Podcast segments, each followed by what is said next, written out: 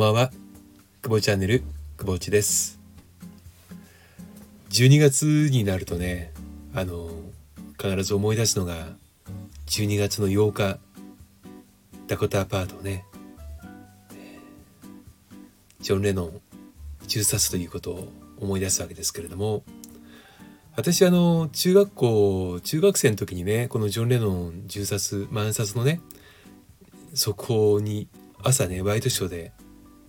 学校に行く前ですね、えー、見てしまって。正直私はビートルズはそんなに好きではなかったんですよね。うん、むしろあのビートルズよりはアメリカのバンドのモンキーズ。まあ結局そのポップスが好きだったっていうのはあるかもしれないけどもビートルズは敷居が高かったですね当時自分からすると。うん、もう当然リアル世代ではないですから。で、モンキーズはテレビでね、ちょうどザ・モンキーズショーの再放送をやってたんですよね。うん。このモンキーズ知らない方のために言うとね、あの、イギリスでそのビートルズがね、あの非常に売れていた時に、アメリカのショービジネス界がこのままだとビートルズに全部飲み込まれてしまう。ビートルズが出る前まではアメリカのあのミュージックシーンっていうのはもうそれこそね世界ナンバーワンだったわけですよ。それがあっという間にイギリスのリバプールから出てきたね、まあ、ザ・ビートルズに塗り替えられてしまったその危機感もあってアメリカの音楽業界は対抗するためにねあの作ったバンドがザ・モンキーズだったわけですけどもこのザ・モンキーズは、えー、実はねまあ当時から当時とすれば珍しいと思いますがオーディションでね4人を集めたわけです。ただ、全くの素人から集めたというわけではなくて、俳優であったりね、もうそもそもミュージシャンであったり、ミュージカル俳優であったり、あの芸能界に所属していたメンバーのね、オーディションで4名を選んでいたわけですけれども、まあ、このザ・モンキーズの売り出しの時にアメリカのマーケティング力ってのは本当すごいと思うんですが、えー、一緒にね、そのザ・モンキズショーっていうね、テレビ番組を作ったんです。30分枠で。コメディ番組ですよね。で、このコメディ番組は、まあ、ビートルズが、ビートルズがやってくるやいやいやでね、やられたような、そういったあの、ノンフィクションっていうことではなくて、完全にフィクションでね、えシナリオがしっかりあって、で、それを4人が演じて、で、その番組の後に演奏するというね、いうやり方でザ・モンキーズっていうものを売り出しにかかったわけですが1966年か7年にねデビューをしたザ・モンキーズは実際の活動時期はすごく短かったんですけれどもこのザ・モンキーズショーはね非常に人気を博していてで彼らもね映画を一本作っているんですね。そのテレビドラマの他にね。で私はこのテレビドラマの方にすっかりハマってしまって彼らがミュージシャンであるっていうことは全く知らなくてでこのザ・モンキーズショーで流れていた音楽がデイドリーム・ビリーバーだったわけですね。あのタイマーズとかがねまあ清志郎さんが作ってたねタイマーズで流れていたザ・デイドリーム・ビリーバーデイドリーム・ビリーバーね。うん、この Daydream Believer がその再放送で流れていた時にもうタイミングすごく良くてねあの日本コダック社が CM ソングでねこの「Daydream Believer」を採用したわけですよ。で私はそれを聞いて CM に流れるぐらいならこれレコード売ってるんじゃないかと思ったんです。当時は CD なんかありませんからね。まあ EP 版と LP 版しかない。そこであのお小遣いをね握りしめてうんレコード屋さんに行ったわけですよ。当時忘れもしないイトーヨーカドーに入っていたレコード屋さん。ね CM ソングっていうねカテゴリーの中で探していたらねあったんです。コダックフィルムのねその CM の写真がジャケに使われていたデイドリンビリーバーがあったんです。でこれがあるっていうことはひょっとしたらこのアルバムがねザ・モンキーズのアルバムがあるんじゃないかと思って探したらこれもねあったんですよ。さあベスト版でね。うん買っちゃいましたね。今もね実家にあると思うんですけれども。ザ・モンキーズのね、えー、LP 版を買ったんです。それからもう本当にね、擦り切れるぐらい聞きました。耳コピして、ね、あの当時ギターやってたんで耳コピして弾けるようになるまで一生懸命頑張ってやってましたそんなんでビートルズをすごく好きだった友達からするとねあの僕はそのモンキーズ派だったのでまあいわゆるね後出しのね後出しじゃんけん組まあ邪道って言われてたんですよね。うん。でも僕はあのモンキーズがすごく好きだった。そんな時に見てしまったのがそのジョン・レノンの銃殺、まあ、銃による暗殺事件。見たわけですよ。でなぜかわからないけどもその見た瞬間に涙がこぼれ落ちてね。うん。自分がこんなそのすごい事件生きてる間にねこんなすごい事件に出くわすなんて思ってなかった中学校の時ね。もうそれに驚いたのとショックを受けたのともうあのすごく不思議な悩まずになった気持ちで。で学校に行って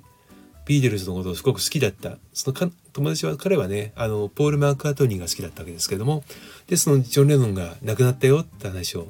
朝ねホームルーム前にしたわけです。ものすごいショック受けてましてね。うん。で当時は携帯とかも当然ないのでその情報の真偽なんか取れないわけですよ。で嘘だって言われてて。とこれが後から来たねクラスメートがそのニュース見た見たってなってここのね久保っちが言ってることは本当なんだっていうので相当ショックを受けてた。でそのショックを受けてる彼を見てこんなにショックを受けるミュージシャンってどんなんだろうと思ったんですよね。それで、えー、帰ってきてでレコード屋さんいつも行ってるね馴染みのその洋華堂にあったレコード屋さんに行ってそのビートルズを一度聴いてみようと思ったんですよ。で初めて買ったアルバムがアメリカ版の「ヘルプ」しかもサントラ版だったんです。私はその当時ビートルズの LP ってねそのいろんなバージョンがあるって知らなくて、うん、なんかサントラ版だと得した気分がしてね、うん、ついつい買ってしまったわけですけれどもヘルプを聴いてでそのアルバムに収められ収められていた他の曲を聴いてね僕結構単純なんですけどすごい衝撃が走ったんです。まあ、かっちょええと思ったんですよね。うん、すごいかっちょええと思って。そこからその友達にねあのビートルズのヘルプ買ったよ聞いたすごい感動したって言ったらその彼がまあ、喜んでくれたんだと思うんですけどじゃあ僕のおすすめのビートルズの曲をカセットテープにね